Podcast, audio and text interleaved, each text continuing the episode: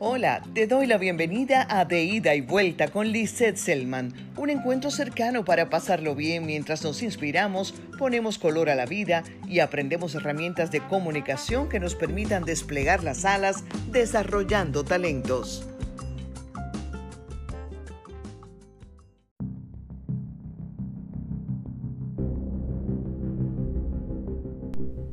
André Gide fue un escritor francés, ganador del Premio Nobel de Literatura en 1947, y de quien como escritor y pensador se extrajeron muchas frases valiosas. Una de ellas la refresco cuando pienso en lo importante de afrontar el miedo, de contrarrestar la apatía y de echar fuera la negatividad. Esa frase de Gide expresa lo siguiente. La gente no puede descubrir nuevas tierras hasta que tenga el valor de perder de vista la orilla. ¿Qué significa esto? ¿Hace sentido para ti este pensamiento? Yo creo que es posible que nos toque de alguna manera. Es algo para reflexionar y creo que sobre todo en estos tiempos en los que las circunstancias locales y globales, como la pandemia del COVID-19, poco más, poco menos, han sacado lo mejor y lo peor de unos y otros.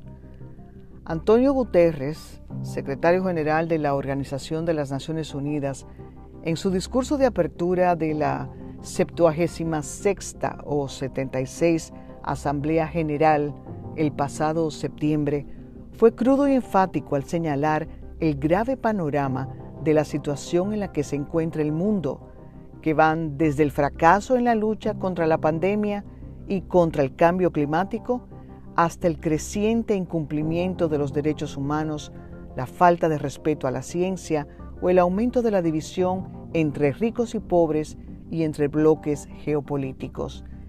Y cito fragmentos. Dice, Estoy aquí para hacer sonar la alarma. Nuestro mundo nunca ha estado más amenazado o más dividido nos enfrentamos a la mayor cascada de crisis de nuestra vida. La pandemia del COVID-19 ha sobredimensionado las flagrantes desigualdades. La crisis climática está golpeando el planeta. Un aumento de la desconfianza y la desinformación está polarizando a la gente y paralizando las sociedades. Los derechos humanos están bajo fuego. La ciencia está siendo atacada y los salvavidas económicos para los más vulnerables llegan demasiado poco y demasiado tarde, si es que llegan. La solidaridad está ausente justo cuando más la necesitamos. Termino la cita. Y en ese panorama estamos todos incluidos con una cuota de responsabilidad que es no solo de los gobiernos, sino también de los individuos por nuestra manera de pensar, de actuar o de ser pasivos, por callar o por comunicar, por ser apáticos o por ser solidarios.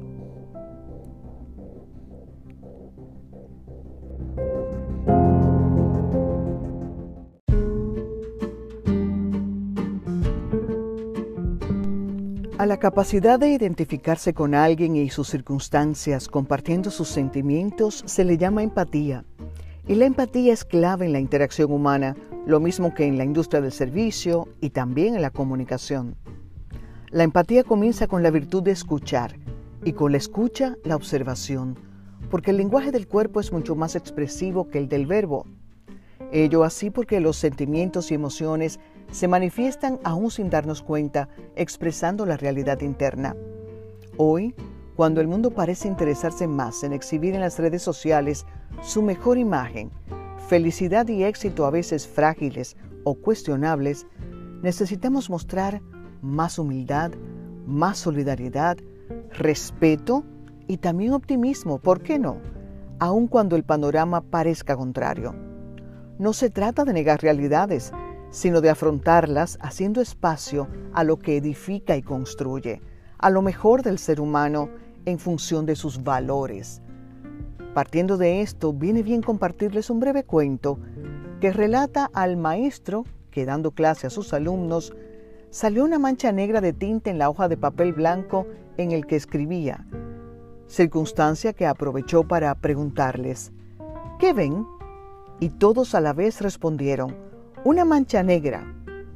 Reflexivo, el maestro respondió, Qué pena.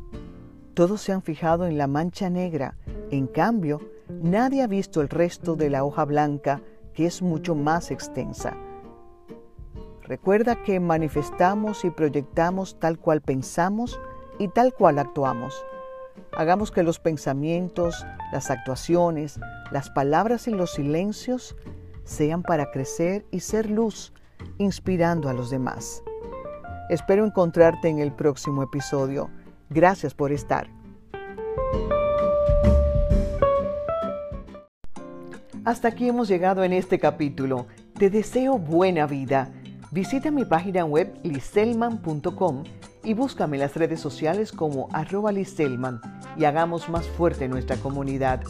Te extiendo mi gratitud y la invitación a encontrarnos en el próximo capítulo de Ida y Vuelta.